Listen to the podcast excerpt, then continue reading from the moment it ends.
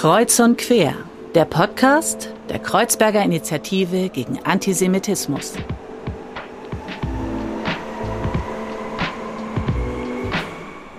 Hallo und herzlich willkommen zu unserer 13. Folge von Kreuz und Quer. Mein Name ist Fadel und ich freue mich, dass ihr wieder eingeschaltet habt. Obwohl wir heute an einem Freitag aufnehmen, und zwar die 13. Folge, freue ich mich total auf das Gespräch, denn unser Gast ist heute Andrea Despot. Andrea Despot ist die Vorstandsvorsitzende der Stiftung Erinnerung, Verantwortung und Zukunft. Sie ist Politologin und promovierte Osteuropa-Historikerin und bevor sie bei der EVZ tätig war, war sie Direktorin und geschäftsführendes Vorstandsmitglied der Europäischen Akademie in Berlin. Hallo Andrea. Hallo, freut mich, dass ich dabei bin. Wie geht's dir denn? Wunderbar, ich bin nicht abergläubisch. Freitag der 13. Wir können durchstarten. Super, super, super. Das ist doch schon mal eine gute Voraussetzung. Und ähm, Andrea, so wie wir es immer mit unseren Gästen halten, bin ich total gespannt. Ähm, wir nehmen heute vormittags auf. Das heißt, noch äh, äh, denke ich über mein Mittagessen nach und vielleicht hast du eine gute Inspiration für was ich nachher essen kann. Ich bin gespannt, was du uns für ein Rezept mitgebracht hast. Ich glaube, das wird eine Inspiration für deinen Nachtisch. Ah. Ich habe ein Rezept mitgebracht, eine Mehlspeise. Ich verbinde mit diesem Rezept etwas sehr Persönliches, mhm. nämlich meine Erinnerung an meine Großmutter. Und es geht um einen österreichischen Apfelstrudel ah, mit einem selbstgezogenen Apfelstrudelteig. Und genau in dieser Tätigkeit, in dieser handwerklichen, liegt auch der Reiz, glaube ich, dieses selbstgemachten Nachtisches. Toll, toll. Ähm, deine Oma hat das sozusagen gemacht oder ähm, ja, ist das? Das ist eine Kindheitserinnerung, die ich habe. Hm. Meine Großmutter, Jahrgang 1910, in Kroatien seinerzeit K&K Monarchie geboren, also die österreichische Mehlspeise äh, sehr verbreitet. Sie steht also in ihrer Küche und müht sich mhm. trotz ihrer äh, jahrzehntelangen Erfahrung mit diesem Strudelteig, denn der muss über den gesamten Küchentisch hauchdünn gezogen werden. Der muss ganz, ganz dünn sein. Wenn man einen kleinen Riss reinbekommt, muss man von vorne anfangen. Oh nein. Und also je, je das Küchentischtuch muss durchschimmern. So dünn muss der Teig sein. Und dann ist dieser Blätterteig am allerbesten. Also ich, das die Erinnerung an meine Großmutter, wie sie da steht und sich müht und dann äh, mit den Äpfeln und dem Zimt und der zerlassenen Butter äh, diesen Apfelstrudel zaubert, äh, das ist also nicht nur kulinarisch, auch ganz persönlich für mich eine tolle Erinnerung. Ich kann mir das total bildlich vorstellen. Und das Schöne an Apfelstrudel ist ja nicht nur, dass es toll aussieht und ja auch mhm. sozusagen diese handwerkliche Feinheit, sondern der Geruch von so Apfelstrudel. Wirklich, wenn da so das ganze Haus danach riecht und man sich total drauf freut. Ich muss ja ehrlich zugeben, dass ich äh, Apfelstrudel, ich bin riesen Apfelstrudel Apfelstrudel-Fan, aber ich kaufe immer Apfelstrudel nur aus TK-Ware. Ähm, und meine Oma scheltet mich immer total dafür, weil die das nämlich auch immer selber macht. Ähm, und ich kriege immer großen Ärger, äh, wenn ich erzähle, dass ich Apfelstrudel gegessen habe und den wieder nur gekauft habe. Aber deswegen umso schöner, dass wir jetzt in sozusagen der Reihenfolge aller Rezepte nun auch ein tolles Apfelstrudel-Rezept haben. Ihr könnt ähm, die Rezepte nachlesen auf unserer Instagram-Seite. Dort findet ihr sie unter den Highlights, ähm, wie alle anderen Gerichte nun sozusagen dieses tolle, diesen tollen Nachtisch, den Apfelstrudel Schule von Andrea. Andrea, ähm, ich hatte schon gesagt, du bist äh, Vorstandsvorsitzende der äh, Stiftung Erinnerung, Verantwortung, Zukunft. Ich würde dich gerne fragen zu Beginn, was bedeuten denn persönlich vielleicht die Begriffe Erinnerung, Verantwortung, Zukunft für dich? Ja, wir haben gerade von Erinnerung gesprochen. Erinnerung ist ja etwas sehr Persönliches, ähm, etwas Fluides, etwas, das sich, glaube ich, in unterschiedlichen Lebenskontexten und Phasen auch nochmal unterschiedlich äh, zeigt. Insofern Erinnerung ähm, ist aber natürlich neben der persönlichen Dimension ähm, etwas, was Kollektive tun. Sie tun es gemeinsam. Aber auch hier äh, ist das nichts Starres, sondern etwas, was sehr stark in Bewegung ist. Und ich denke, das trifft auch für das Thema Erinnerungs- und Erinnerungskulturen, wie die Stiftung sie versteht und auch sehr lebendig halten möchte, äh, sehr zu ja, Verantwortung äh, leitet sich aus dieser Erinnerung natürlich ab, ähm, ist etwas, was ich mit Gegenwart verbinde, etwas, was ähm, wir heutzutage gerade auch aus der Stiftungsperspektive, wir werden ja darauf noch zu sprechen kommen, wir haben viele Themen, die mhm. uns zu verantwortlichem, ethischem Handeln, denke ich, anspornen. Und Zukunft natürlich speist sich aus diesen anderen beiden Kategorien und Dimensionen. Insofern hängt das alles zusammen auf eine äh, verschränkte Art und Weise. Es sind Zeitdimensionen, aber es sind auch Sinndimensionen. Dimensionen. Mhm. Genau, und ich glaube, diese drei Dimensionen, das werdet ihr im Gespräch mitbekommen, werden uns auch so ein Stück weit äh, durch unser sozusagen gemeinsames Gespräch leiten und werden immer wieder darauf zurückkommen, auf die drei Begriffe. Ich möchte aber tatsächlich nicht am Anfang in die Zukunft blicken mit dir, sondern so ein Stück weit vielleicht in die Vergangenheit gehen. Ähm, als ich mich mit dir beschäftigt habe, habe ich ähm, entdeckt, dass deine Eltern in den 70er Jahren aus dem ehemaligen Jugoslawien nach Deutschland gekommen sind. Und du hast das mal beschrieben als, es gab irgendwie auch so eine Sehnsucht nach Europa. Ähm, gab es diese Sehnsucht? Was haben sie damit vielleicht auch verbunden? Und warum ist es Deutschland dann geworden als Ort, äh, in den sie sozusagen ausgewandert sind? Hm. Ja, das stimmt tatsächlich, dass Deutschland, Europa ein Sehnsuchtsort, äh, nicht nur für meine Eltern seinerzeit, sondern für viele, mhm. die damals äh, als Gastarbeiter, als Migrierende nach, nach Deutschland, nach Europa kamen. Ich glaube, da gab es verschiedene Treiber. Einmal ähm, der kroatische Frühling, der ist weniger bekannt vielleicht als der Prager Frühling äh, fand auch später stand, 1971. Also das sind die Demokratisierungstendenzen, ähm, die vorboten. Mhm. Dann ja der Wendejahre 89 bis 91 in dieser Region. Und äh, Jugoslawien war etwas freier verfasst als manche anderen äh, Staaten dieser Region. Reisefreiheit hat es gegeben beispielsweise, aber nichtsdestoweniger war die Repression schon spürbar. Ich glaube, das war ganz sicher ein Treiber für meine Eltern zu sagen, auf zu neuen Ufern, mhm. wo ist mehr Freiheit, wo können wir selbstbestimmt leben. Und äh, das andere ähm, speist sich auch aus einer beruflichen äh, Biografie meines, meines Vaters, äh, der dann eben nach Deutschland kam. Du bist dann hier aufgewachsen in Deutschland. Ähm, wie haben sich denn vielleicht diese zwei Welten, also neuer Ort und in Anführungszeichen neue Heimat und alte Heimat in deinem Aufwachsen wiedergespiegelt? Wie hat dich das vielleicht geprägt, diese beiden Welten? Sie haben mich zu einer sehr leidenschaftlichen Europäerin gemacht, würde ich sagen. Denn ich kenne es wirklich gut. Ich bin Jahrgang 73. Mhm. Das heißt, ich kenne beide Welten. Ich war am sprichwörtlichen eisernen Vorhang, wenn man so will, äh, äh, auch da. Das heißt, ich kann mich sehr gut erinnern, wir sind zwischen Jugoslawien und ich bin in Bayern aufgewachsen, äh, sehr oft hin und her gereist. Ich kenne diese Atmosphäre am Grenzübergang, ähm, auch diese etwas einschüchternde Atmosphäre des Durchsuchtwerdens und des Fragens, was wollen Sie, warum reisen Sie? Also ich kenne diese Schlagbaum-Situation. Hm. Äh, und äh, ich bin dann später äh, auf europäischen Pfaden gewandelt und ich glaube, das hat mich doch sehr geprägt. Sozusagen äh, ein grenzenloses Europa, ein, ein, ein Raum der Freiheit, das hat für mich familiär, aber auch natürlich politisch sehr, sehr viel bedeutet immer. Du ähm, hast dann später studiert ähm, und in die Phase deines Studiums fiel der Krieg in Jugoslawien. Wie hast du das erlebt? Wie war das vielleicht auch in der Familie Thema? Wie haben Freunde auch darauf reagiert, als jemand, der ja sozusagen das biografisch ja ein Stück weit teilt, äh, äh, ähm, dieses Land und dazu eine Verbindung hat? Hm. Es war sogar ein Ansporn für mich, diese Studienfächer Politik, osteuropäische, südosteuropäische Geschichte äh, zu studieren. Ich habe 92 angefangen mit dem Studium, 91 begannen mhm. die ja sehr blutigen Jugoslawienkriege.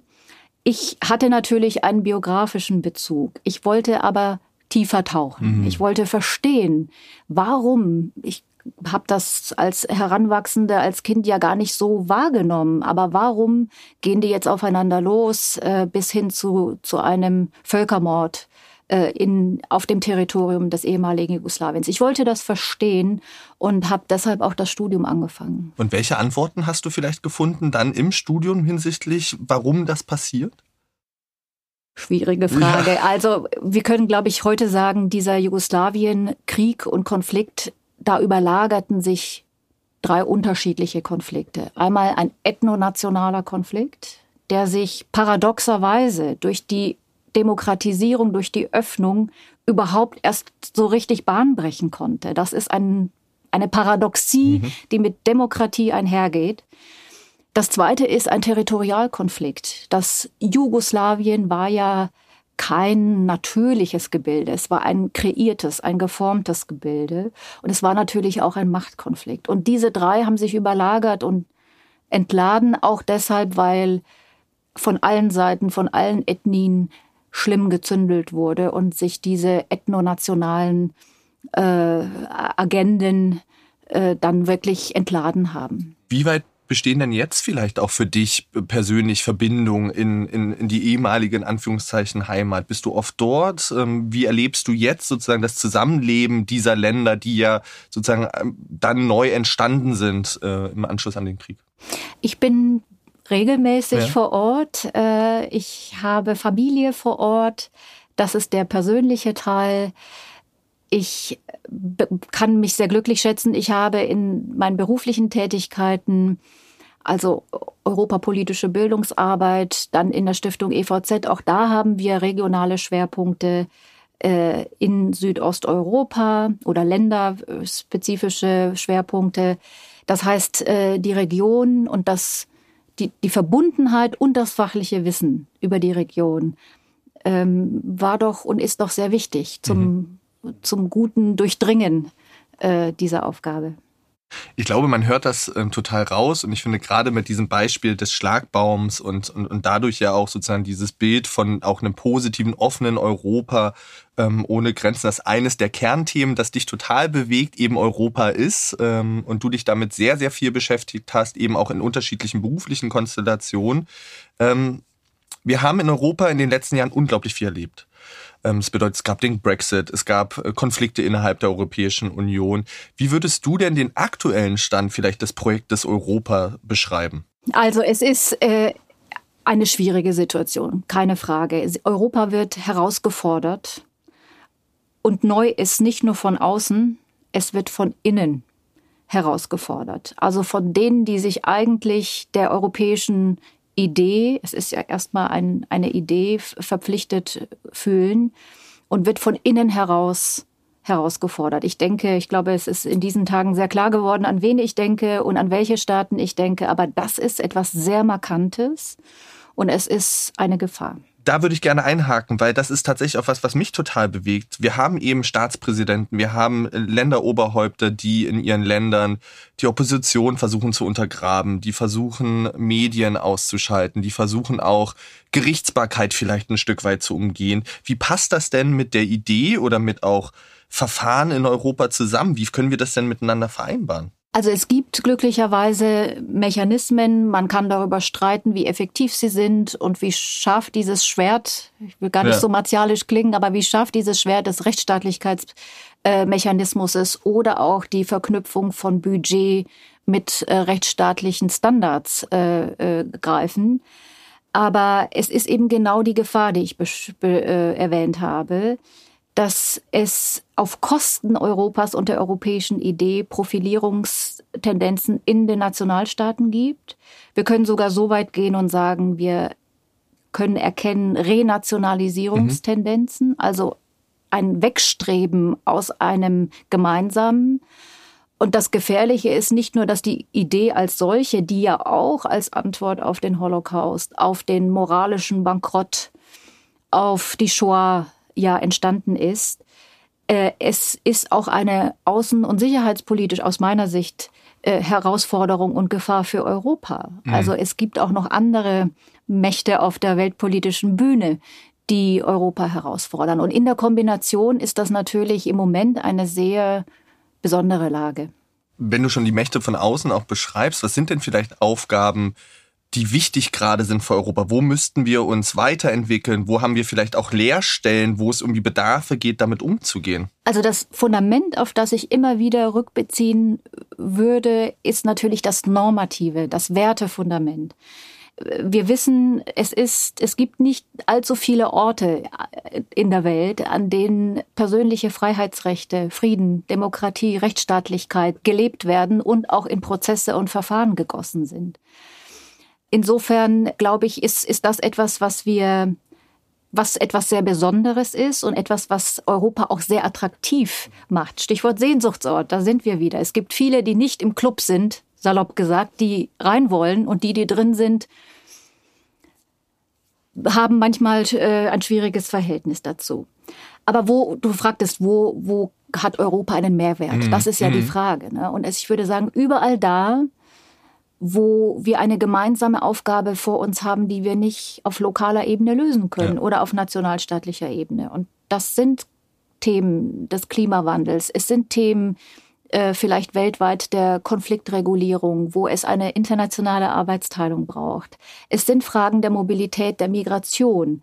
Und es sind Fragen, wie wir neuerdings, äh, glaube ich, äh, nicht mehr überzeugt werden brauchen, auch der ges gemeinsamen Gesundheitspolitik ja. und der sozusagen Pandemiebewältigungspolitiken. Äh, also da gibt es reichlich äh, gemeinsame Verteidigung, Sicherheitspolitik, verstanden im kollektiven Sicherheitsverständnis, nicht nur im militärischen mhm. Sinne.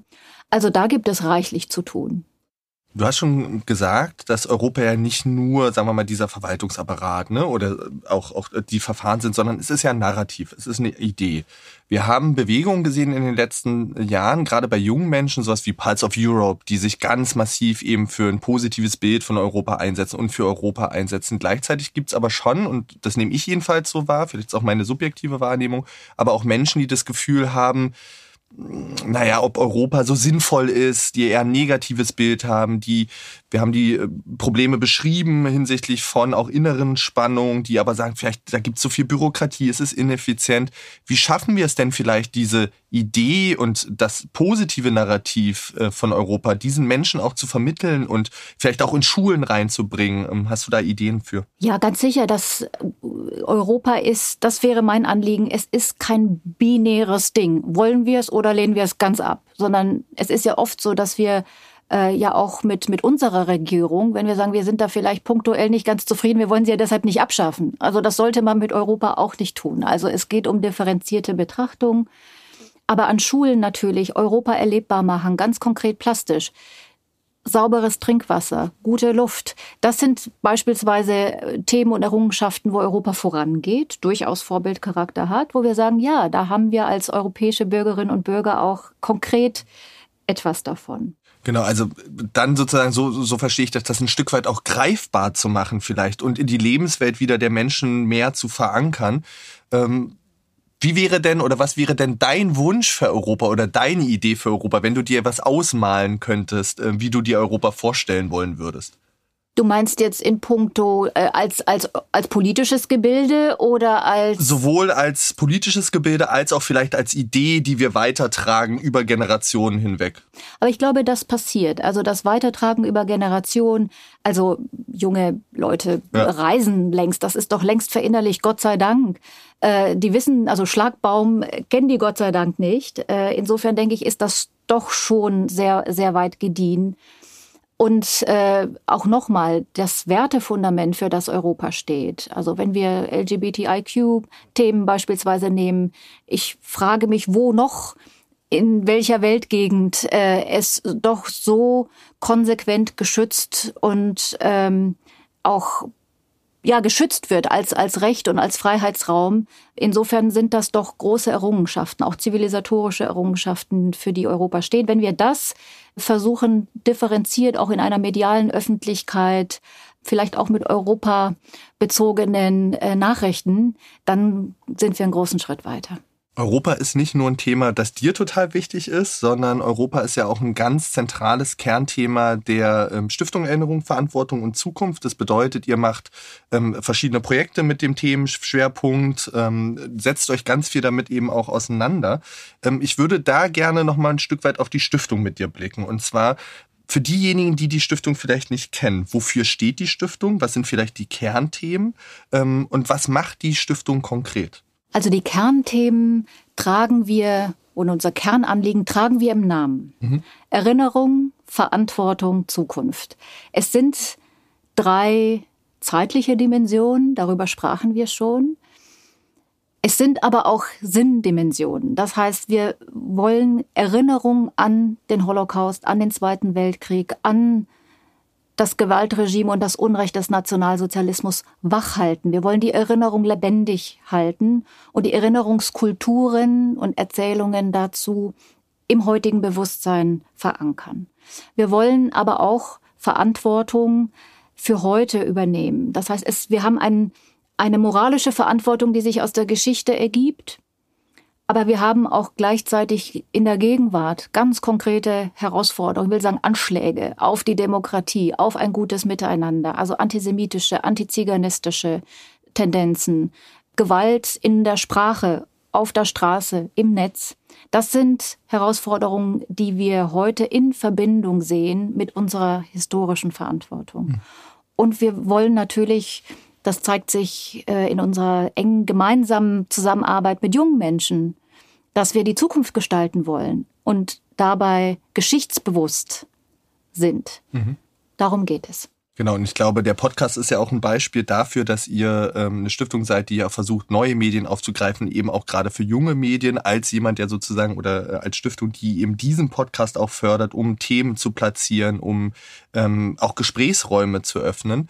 Wo siehst du denn den Raum oder die Aufgabe von Stiftungen in Gesellschaft und in, vielleicht auch in Zivilgesellschaft? Das ist enorm wichtig, ja. weil wir nicht nur auf staatlicher Ebene Aktivitäten erleben können, die dann top-down irgendwie sich vollziehen, sondern wir sind alle gefragt. Die Stiftungen sind eine organisierte Zivilgesellschaft, aber das heißt, wir, wir können sehr nah am Puls der Zeit, nah an den Menschen äh, auch hören, wo, wo ist der Bedarf, wo will man sich engagieren, wo muss man sich auch engagieren und wo können wir dann Kräfte bündeln, um im Schulterschluss beispielsweise gegen Diskriminierung, gegen Menschenfeindlichkeit wirklich auch gemeinsam anzutreten. Wie schafft ihr das, ähm, wenn ich da nachfragen darf, genau am Puls dieser Zeit zu sein, an den Themen zu sein? Was ist so eure Vorgehensweise? Wir arbeiten sehr eng mit den Projektträgerinnen und Projektträgern zusammen. Also da haben wir das Ohr ganz, ganz nah. Das ist uns auch ganz, ganz wichtig, dass wir nicht in im UFO, ja, Stiftungsprogrammatik betreiben, sondern wissen, konkret will ich es machen an dem, an dem äh, Schwerpunkt Engagement für Überlebende des Nationalsozialismus. Wir sind sehr, in der humanitären Engagement sehr aktiv und arbeiten mit Projektträgerinnen und Projektträgern zusammen, auch in Osteuropa mhm. im Übrigen, wo wir hören, was sind denn die Bedarfe einer hochbetagten Überlebenden des Nationalsozialismus? Was wird gebraucht äh, an psychosozialer Betreuung, an Mobilitätshilfen? Und so können wir sehr, sehr genau mit unseren Trägern gemeinsam schauen, was, wo können wir Förderung, wo können wir Engagement äh, ins Werk setzen, um dann den Menschen konkret zu helfen. Die Stiftung gibt's jetzt seit, ich glaube, über 20 Jahren, fördert jedes Jahr wirklich zahlreiche Projekte. Nichtsdestotrotz ähm, habt ihr euch jetzt überlegt, ihr würdet gerne auch vielleicht nochmal neue Wege beschreiten oder gewisse Wege fokussieren und eine gewisse strategische Neuausrichtung machen. Wie sieht denn vielleicht diese Neuausrichtung aus? Welche Ziele habt ihr damit verbunden und wo siehst du vielleicht die Stiftung in zehn Jahren? Also tatsächlich ist es so, wir haben einen strategischen Aufbruch ausgerufen und ihn auch schon umgesetzt in Leitplanken. Wir werden demnächst äh, in diesen Tagen äh, unsere Zukunftsagenda für die nächsten Jahre auch veröffentlichen. Ziel war es, nach 20 Jahren des, mhm. der Stiftungsarbeit in dieses dritte Jahrzehnt zu gehen mit einer Zukunftsagenda. Und getrieben hat uns nicht nur die 20-jährige Stiftungsarbeit, die wir auf den Prüfstand stellen wollten, sondern auch die gegenwärtigen äh, Entwicklungen mhm. in der Gesellschaft, hier in Deutschland, aber auch in Europa. Und vor dieser Hintergrundfolie wollten wir sagen, gut, wie wollen wir eigentlich arbeiten? Wo wollen wir hin mit unserer äh, Förderarbeit? Insofern waren das die zwei wichtigen äh, Impulse, weswegen wir gesagt haben, wir gucken nochmal genau hin. So, was haben wir gemacht? Wir haben unsere bisherigen Handlungsfelder verklart, äh, fokussiert. Wir haben ein Handlungsfeld bilden mhm. und ein Handlungsfeld handeln. Und wir, im Grunde ergänzt sich das wunderbar. Wir möchten Menschen, junge Menschen, ältere, ganz alte Menschen, egal, wir stehen für lebenslanges Lernen. Also befähigen, bilden mit dem Thema NS-Zeit, äh, daraus erwachsende Verantwortung, auch Faktenwissen, Geschichtswissen vermitteln, um sie dann in eine Handlungssituation zu bringen. Also sie zu befähigen, einmal resilient zu sein gegen Diskriminierung, gegen äh, Menschenfeindlichkeit, gegen antisoziales Verhalten, aber gleichzeitig sich auch für etwas engagieren zu können und dafür das Wissen und das Know-how zu haben. Also bilden und handeln. Und da haben wir noch mal kleinere Unterpunkte, aber das ist erstmal der, das Wichtigste. Wir wollen sichtbar werden. Wir wollen im Schulterschluss als aktive Förderin der Zivilgesellschaft als Initiatorin von Bildungsarbeit, von innovativer Bildungsarbeit tätig werden. Wir sind aber nach wie vor auch da für die Nachkommen, für die Nachfahren und die Überlebenden selbst des Holocaust. Mhm. Du hast die Überlebenden schon angesprochen. Welche Herausforderung kommt da vielleicht auf uns zu, wenn die Überlebenden des Holocaust mhm. gar nicht mehr da sind? Mhm. Ja, das ist eine sehr kritische Schwelle, an der wir stehen. Äh, man spricht von kommunikativem Gedächtnis, also von einem Erzählen über Geschichte durch Menschen, durch Zeitzeugen, das sich langsam transformiert in ein kulturelles hm. Gedächtnis. Also wir stehen genau an dieser Schwelle, wo wir sagen, Zeitzeugenschaft verblasst, Zeitzeugen sterben, sie sind hochbetagt, sie sind Gott sei Dank noch unter uns viele, aber sie werden eben weniger. Das heißt, wir sind auch als Stiftung gefragt, wie organisieren wir diesen Übergang, diese Schwelle? Und was tun wir, wie tun wir, wie erinnern wir, wie halten wir die Erinnerung wach, wenn sie nicht mehr sind, über mit welchen Instrumenten, mit welchen Erzählungen, mit welchen ja, über welche Projekte können wir diese Erinnerung äh, wachhalten. Aber wir stehen genau an diesem Punkt. Hast du, hast du da ein Beispiel für ein Projekt vielleicht, was dir direkt in Erinnerung kommt, wo ge genau diese Schnittstelle bearbeitet wird? Ja, wir haben, äh, es ist etwas, was wir auch noch verstärken werden in Zukunft, ist die digitale, das digitale Gedächtnis und die Arbeit im Netz für digitales Erinnern. Also ob das Hologramme sind beispielsweise hm. von, von äh, Zeitzeugen, die wir uns also auf virtuellem Wege äh, ins Gespräch holen, ja.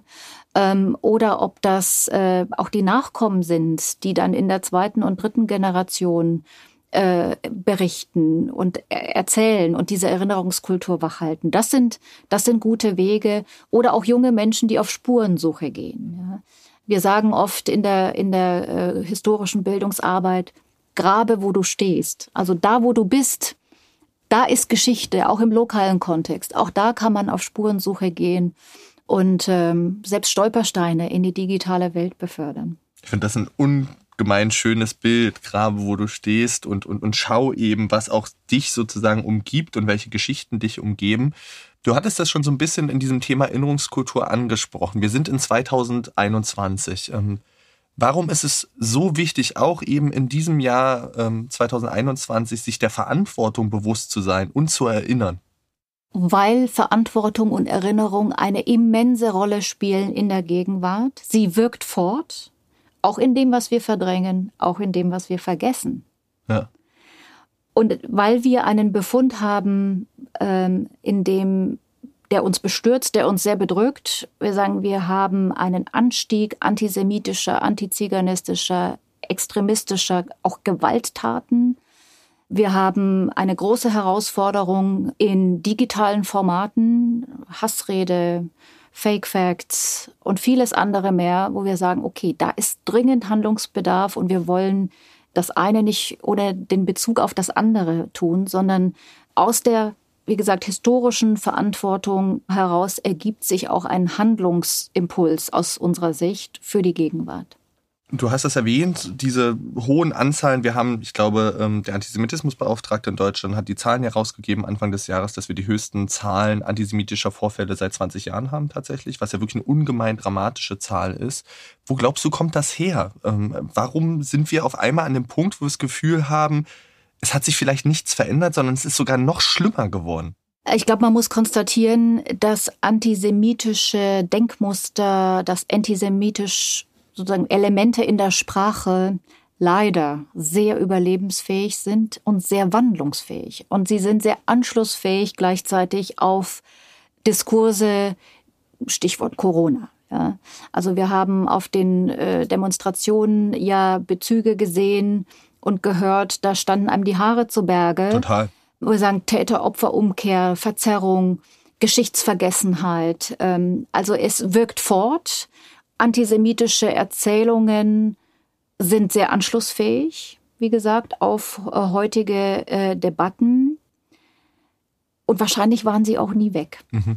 Mhm. Wir haben Studien, die ja darauf hinweisen, äh, je nachdem, welche man bemüht. Aber es gibt einen leider doch erheblichen Sockel von circa 20 Prozent, äh, die antisemitisches Gedankengut in der einen oder anderen Form ähm, benutzen oder darauf rekurrieren. Und dann gibt es auch noch, das muss man leider auch sagen, wir betrachten zwar die digitale Erinnerungs- und Bildungsarbeit als Riesenchance, aber sie hat natürlich auch ihre Tücken.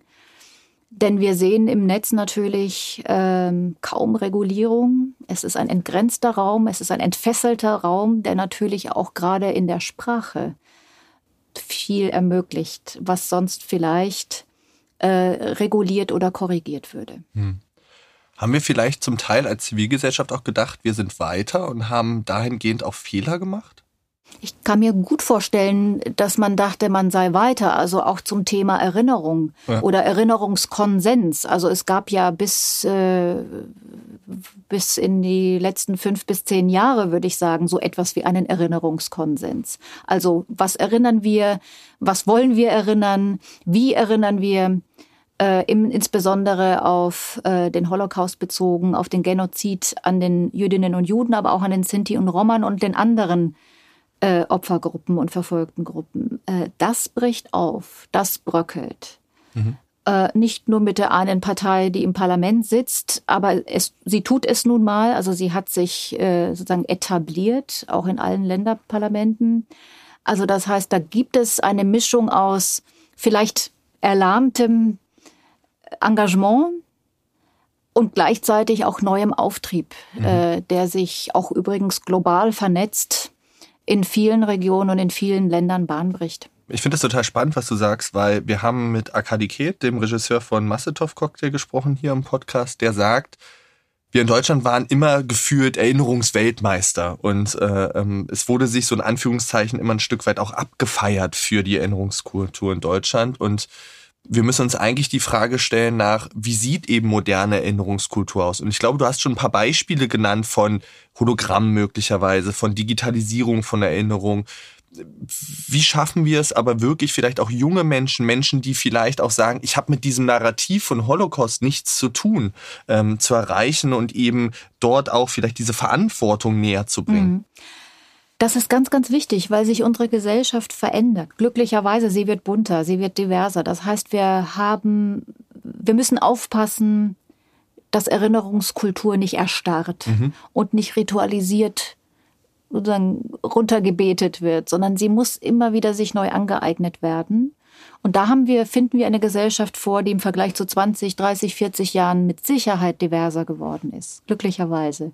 Wir haben aber dadurch auch junge Menschen oder auch andere Menschen, ältere, die keine familienbiografischen Bezüge haben zum Holocaust, zur NS-Geschichte. Also wir wollen eine inklusive Erinnerungskultur und wir wollen das äh, in unserem neuen Zukunftsprogramm äh, äh, konkret machen, indem wir einen eigenen Schwerpunkt äh, schaffen, bei dem es darum geht, über erstmal im ersten Schritt über Theater und über Theatermacherinnen in Verbindung mit Stadtcommunities, in urbanen Räumen, mit Jugendlichen selbst an eigene Diskriminierungserfahrungen anzudocken. Mhm. Also hier ganz bewusst den Gegenwartsbezug, die Brücke zu schlagen und eine inklusive Erinnerungserzählung zu zu schreiben oder zu erzählen. Das, das ist, glaube ich, äh, ein, ein Ansatz, den wir, den wir verfolgen. Ich glaube, ein anderer Zugang liegt darin, dass wir ab und an weg von dem kognitiven Lernen gehen, hin zu einem erlebten Lernen, zu einem Erlebnislernen. Jetzt muss man immer die Themen sehen, so ganz ohne Begleitung und Kontext geht es natürlich nicht. Immersives Lernen mhm. ist, ist ein wichtiger Punkt und auch empathieförderndes Lernen. Also braucht Ereignisgeschichte ist wichtig und die Daten, aber wir brauchen auch eine, eine innere Bildung, heißt ja auch Geisteshaltung. Wir brauchen also auch Zugänge, die ähm, die junge Menschen interessiert, sie als Protagonisten ihrer Biografien äh, sieht mhm. und nicht als Rezipienten. Hm, ich glaube, wirklich ein tolles Beispiel, gerade die, diese immersiven theaterpädagogischen, aber auch kreativen Methoden, die, glaube ich, gerade Jugendlichen ähm, ähm, total catchen und mitnehmen und, und da ganz viel Räume auch zum Austausch auch unabhängig von Vorwissen äh, ähm, ermöglichen. Gleichzeitig hat sich, und das hat, hast du ja auch schon gesagt, ganz viel in unserer Gesellschaft eben ins Digitale verlagert. Ähm, auch natürlich durch Corona. Ähm, ich glaube, wir haben alle erlebt, dass gerade Bildungs Ansätze, Bildungsmethoden, Bildungsangebote eben zunehmend in den digitalen Raum gegangen sind. Gleichzeitig, und das hast du ja auch beschrieben, haben wir eine große Herausforderung im digitalen Raum, sei es Hate Speech, sei es wirklich Gruppen, wo man das Gefühl hat, an die kommen wir nicht mehr ran.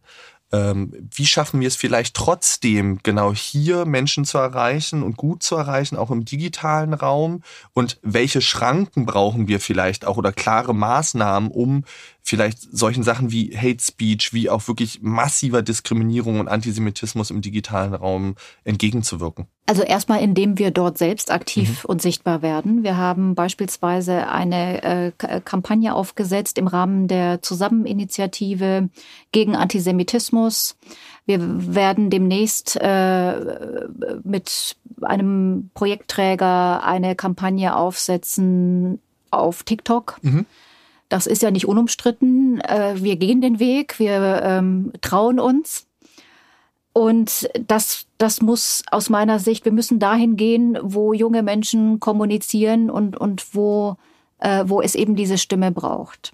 Gleichzeitig will ich sagen, auch darauf legen wir Wert. Wir haben zum Beispiel in unserem Jugend erinnert äh, Programm, da geht es um etwas sehr Analoges. Ja was aber trotzdem in Verbindung mit digitalen Elementen geht, nämlich der Besuch an historischen Orten, an Gedenkorten, die vielleicht weniger im Fokus stehen. Also Auschwitz ist ein, ein, ein Gewaltort, äh, der sehr präsent ist. Ja. Aber es gibt auch Geschichtsorte, genozidale äh, Orte, an denen vielleicht weniger Aushandlung und Begegnung stattfindet. Und genau das wollen wir auch verstanden als dann komplementären Baustein mhm. zu der digitalen Welt anbieten. Also wirklich die, die räumliche Erfahrung. Wir sagen auch, der Ort ist der dritte Pädagoge. Also er wirkt zurück auf einen, er strahlt zurück und deswegen ähm, gehen wir auch gerne dann auch mit Bring Your Device Formaten vor Ort, aber gleichzeitig auch an die authentischen Orte mit einer analogen Live-Begegnung. Es gibt ja immer wieder diese Diskussion gerade um Geschichtsorte von, ähm, wir müssen SchülerInnen und Jugendliche dazu verpflichten, an, an Erinnerungsorte, an Geschichtsorte zu gehen. Wie ist denn da deine persönliche Haltung zu, wenn du gerade das äh, Projekt beschreibst? Also persönlich halte ich wenig von Verpflichtungen. Also wenn man dann, äh, ich, ich bin in Bayern groß geworden, das war dann der obligatorische Schulausflug, war dann nach Dachau. Ich finde, man muss weniger mit Verpflichtung arbeiten, sondern einfach Interesse wecken und, und spannende Zugänge schaffen und wirklich die intrinsische Motivation äh, äh, triggern, dann, mhm. dann glaube ich, ist das auch nachhaltiger. Total, total. Da bin ich total bei dir, weil ich glaube, wir müssen auch die Wichtigkeit eben in den Jugendlichen so ein Stück weit wecken und es funktioniert nicht über Verpflichtung, ähm, sondern es funktioniert eher über eine Gemeinsamkeit miteinander und auch ein Stück weit über eine eigene Motivation, das eben erleben zu wollen. Du bist, wie gesagt, die Vorstandsvorsitzende der EVZ. Was mich total äh, nochmal so zu diesem Blog abschließend vielleicht interessieren würde, wäre, du hast, glaube ich, bestimmt ganz viele Projektanträge gelesen und äh, ganz viele Projekte begleitet und erlebt. Was war denn so ein Projekt, neben denen, die ihr jetzt schon anstrebt und äh, äh sozusagen angeht, wo du sagst, krass, das war eine neue Idee, äh, äh, das fand ich total spannend? Oh, das ist richtig schwierig. Ähm, in der Tat äh, bin ich tief getaucht und habe viel gesehen. Es ist vielleicht gar nicht so neu, aber was mich, äh, was mich doch sehr berührt hat, war ein intergeneratives ah, äh, Projekt, ähm, das wir auch mit Aktion äh, Sühnezeichen gemacht haben, mit jungen Menschen, die als Freiwillige konkret in der Ukraine waren und auch direkt mit Holocaust-Überlebenden gearbeitet haben. Und ähm, beide Seiten, also die Hochbetagten und die Jungen, haben sich großartig geschlagen und haben harmoniert auf eine unglaublich großartige Art, also berührende Art und Weise. Aber hängen und haften geblieben ist mir, ist mir dann die Aussage eines, eines jungen, äh, jungen Mannes, eines Jungen, äh, der sagte, das hat mein Leben geprägt, das hat mich so beeindruckt äh, und das bleibt. Und dann dachte ich, dafür arbeiten wir, ja. dass diese Spuren erkennbar werden und bleiben. Total schön. Das ist, glaube ich, immer das, das Tollste, wenn genau Menschen auch ihre Reflexion oder das, was sie mitnehmen, mit einem mhm. anderen teilen äh, in solchen Projekten. Ähm, mich berührt das auch jedes Mal total und ich freue mich dann total rüber, weil man das ja auch nicht erwarten kann, dass das jemand so teilen kann und so wertschätzend sozusagen einem auch mitgibt. Ähm, total schön. Wir haben über Herausforderungen in unserer Gesellschaft gesprochen ähm, und da möchte ich tatsächlich nochmal einhaken ist vielleicht eine Möglichkeit, auch mit diesen Herausforderungen, mit diesen Problemen unserer Gesellschaft umzugehen, mehr Austauschräume und mehr Dialogräume zu schaffen? Brauchen wir da mehr? Ganz unbedingt. Ich glaube, wir brauchen auch Räume an sich, ja. Diskursräume, wo wir auch Differenzierung und Kontroversen aushalten. Manchmal habe ich das Gefühl, es ist so eine Empörungsklima, wo man, ja. wo das so pingpongartig hin und her geht, wo man sagt, da braucht man Vertiefung, da gibt es Zeit und Raum für, für Kontroverse.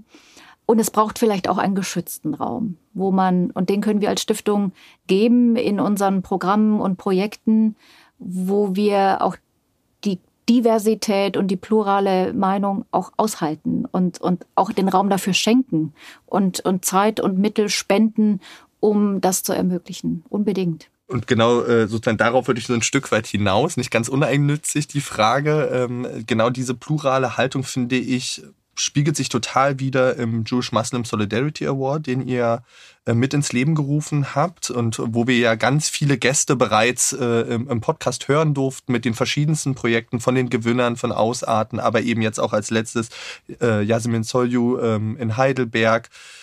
Wie würdest du selber vielleicht als ähm, jemand, der sozusagen diesen Award begleitet, gerade den Stand oder den Status quo des jüdisch-muslimischen Dialogs beschreiben? Ich glaube, es gibt schon sehr vieles und Gutes, sowohl auf lokaler, aber auch auf äh, anderen Ebenen.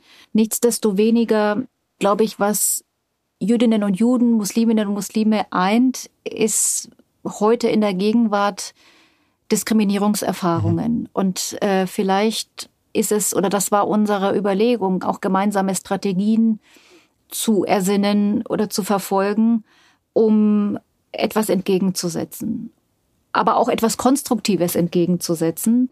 Und wir haben ja mit dem Preis versucht, auch wenn es immer ein bisschen bedauerlich ist, dass man ein Projekt hervorhebt, während es so viele gibt, die es verdient haben, Anerkennung zu erhalten, aber wir haben versucht, dadurch eben das Thema oder das, das Anliegen zu platzieren und zu markieren. Insofern würde ich sagen, wir brauchen weiterhin äh, diesen Dialog, vielleicht mehr denn je. Und ähm, auch über das gemeinsame Bekennen auch ein gemeinsames Handeln. Hier sind wir wieder beim Handeln mhm. Anspruch mhm. äh, zu ermöglichen. Wie ging es dir denn als ähm, jemand, der, wie gesagt, da sehr aktiv in dem Feld ist, als du gerade den neu aufflammenden Nahostkonflikt erlebt hast. Ähm, hattest du Sorge, dass das massiven Einfluss hat in Deutschland? Und wie nimmst du das jetzt sozusagen nach, sagen wir mal, ein Stück weit auch Abklingen des Konfliktes wahr? Es gab ja, ja durchaus Rückwirkungen hier in Deutschland. Ja, ich denke, das bleibt nicht aus. Da ist der Gegenwartsbezug. Genau da sieht man, wie verflochten Geschichte und Gegenwart sind auch wenn wir uns als Stiftung nicht zu den aktuellen äh, Geschehnissen äh, äußern, das ist nicht unsere Rolle. Aber auch hier nochmal, worauf es doch ankommt, ist einen Ort zu haben oder die Möglichkeit, äh, diese Kontroversen anzugehen, äh, sie ohne sozusagen ähm, in, mit einer Unbedingtheit äh, mhm. zu, zu erörtern, sondern den diskursiven Raum zu öffnen. Darum geht es. Und auch die Fähigkeit äh, zuzuhören ist sicherlich etwas, was, ähm, was Not tut, gerade in, dieser, in diesem Kontext. Also insofern hat mich das sehr bedrückt äh, und man sieht, wie volatil doch die, die Situation ist und wie schnell auch Instrumentalisierung erfolgt. Insofern umso notwendiger, dass wir da aktiv bleiben. Gleichzeitig, und das finde ich wirklich, das habe ich auch positiv mitgenommen, haben gerade viele dieser Projekte, die sich beworben haben beim Jewish Muslim Solidarity Award, die eben in diesem Kontext ähm, jüdisch-muslimischer Dialog aktiv sind, ja gemeinsam diesen offenen Brief ähm, verabschiedet, gezeigt, wir stehen zusammen, wir lassen uns nicht instrumentalisieren, wir setzen auf Allianzen, wir setzen auf Gemeinsamkeiten, wir wollen das miteinander und wir wollen darüber debattieren und miteinander ins Gespräch kommen. Ich finde das ein total schönes Beispiel von miteinander. Welche Signalwirkung kann denn davon vielleicht auch in Gesellschaft ausgeben und was können wir davon lernen? Ich glaube, das ist der Schlüssel, das Beieinanderstehen und das gemeinsame Tun. Also in Aktion treten, in die Handlung kommen, in die Aktion gehen. Ich glaube, das äh, und nicht nur sozusagen im analogen, sondern ganz besonders eben auch im digitalen Raum wir auch als Stiftung, wir senden mhm. nicht nur, wir empfangen ja auch und müssen da auch äh, den Schulterschluss und die Allianzen suchen mit Gleichgesinnten, um eben äh, denen, die sich leider äh, auf die Fahnen geschrieben haben, äh, ihr, ihr extremistisches, zum Teil äh, radikale, auch menschenfeindliche äh, Ideen und Gedanken in die Breite zu tragen, dem auch wirklich kompetent, mhm. mit Reichweite, klug und trotzdem sozusagen unseren Pflichten, äh, unseren Werten verpflichtet, darauf reagieren zu können. Und da sind Allianzen und Bündnisse unabdingbar. Wir hatten, glaube ich, eine Vielzahl an Projekten, das hattest du ja schon gesagt, die sich beworben haben. Und leider, leider kann man immer nur einen sozusagen als Gewinner auswählen. Und dieses Jahr ist es eben Ausarten in München geworden. Gleichzeitig hatten wir ja hier, ähm, dank auch eurer Förderung, ganz viele dieser ähm, Projekte zu Gast im Podcast und konnten mit ihnen drüber sprechen. Wie geht's denn vielleicht in den nächsten Jahren oder was ist so eure Idee auch hinsichtlich von Neuausrichtung mit dem Award weiter? Ja, der Award ist ein, ein Ausdruck, eine Ausdrucksform der Verpflichtung oder der, der, des, der Botschaft, dass wir einen Jewish-Muslim-Ansatz fahren. Äh, aber es ist nicht die einzige äh, Möglichkeit, die wir sehen. Wir haben in der Tat, du hast es gerade gesagt, wir haben äh, um die 25 Projekte bekommen und das war also feinster Güte. Wahnsinn. Wo es sehr, sehr schwer war, wirklich da jetzt eins äh, auszuwählen. Also wir, wir sind da noch in der Reflexion, wie können wir mit dieser Community, die, die ja äh, nicht nur entstanden ist, sondern die da ist, die aber im Übrigen auch in, ähm, in anderen Ländern vorhanden ist. Also wie können wir da vielleicht vernetzen? Wie können wir ähm, daraus noch insofern mehr machen, als wir sagen, wir verleihen nicht nur einen Preis, sondern gehen vielleicht ähm, tatsächlich gemeinsam weiter in Richtung Handlung. Mhm. Also das ist noch nicht ganz ausgegoren, aber es ist definitiv ähm, ein Weg, den wir, den wir weiter beschreiten werden. Und wir wollen ja das, was da auch entstanden ist, ähm, ja, ähm, weitertragen. Mhm. Ich glaube, das Stichwort Vernetzung ist auch ein total wichtiges, weil das habe ich in allen Gesprächen so wahrgenommen, dass dann ganz großes Interesse dran besteht, sich miteinander zu vernetzen. Die Projekte ja auch zum Teil schon untereinander vernetzt sind, aber auch dieser Wille, und das fand ich so schön an all den Projekten, voneinander zu lernen mhm. und miteinander zu lernen und weiter zu wachsen.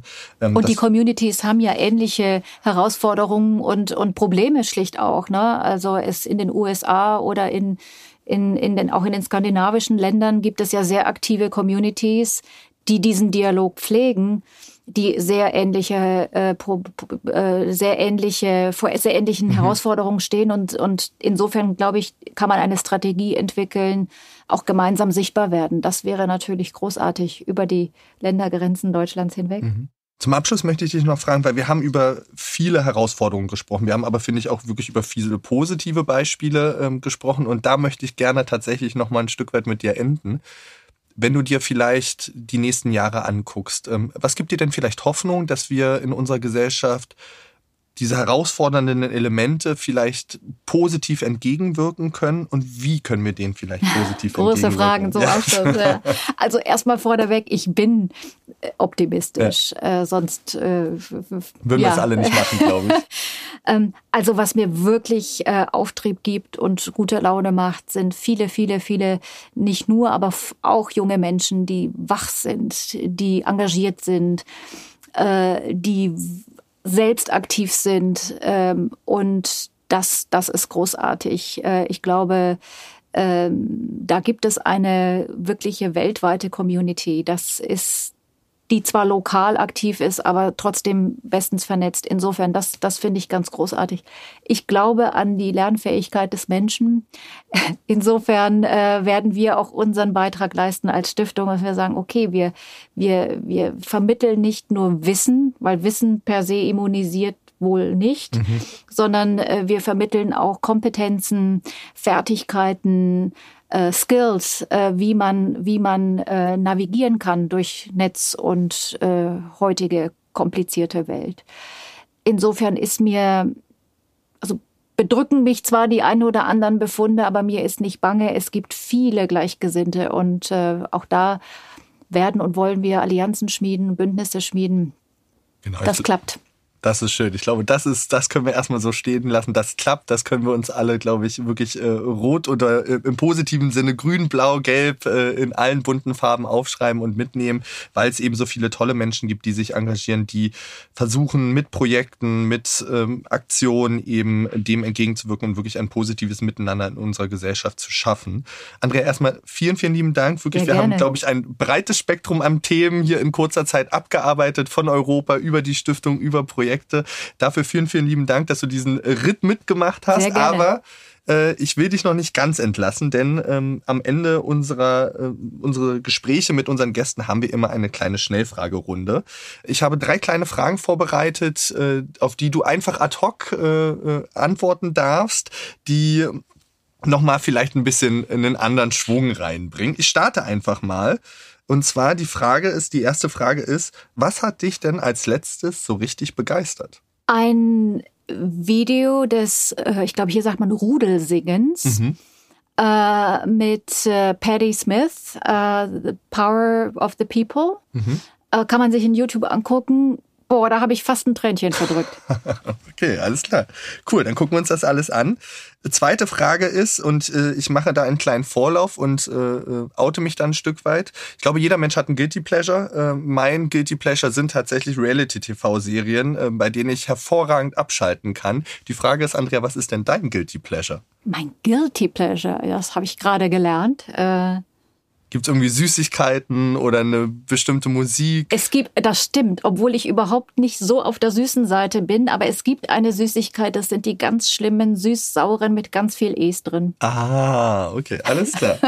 Dann, letzte Frage, weil äh, er nun langsam Einzug gehalten hat und wir das, glaube ich, alle sehr genießen. Etwas, das für dich äh, für Sommer steht. Eisstrand, Sommer, Sonne, Meer, dalmatinischer Strand. Hm, der martinischer Strand, sehr schön. Und weil wir die Frage schon mal hatten, äh, welche Eissorte ist die liebste? Sorbet. Sorbet, hm, sehr schön, sehr schön. Dann, Andrea, vielen, vielen lieben Dank. Danke, dass du dir die Zeit genommen hast, mit bei uns im Podcast sehr gerne. warst. Ähm, ihr dürft gerne Andreas äh, Rezept nachkochen von den Apfelstrudeln, äh, das wir am Anfang gehört haben. Schickt uns gerne dazu Bilder. Ähm, wenn ihr Fragen, Anregungen zum Podcast habt, dann schreibt uns ebenfalls über die bekannten ähm, Social-Media-Plattformen.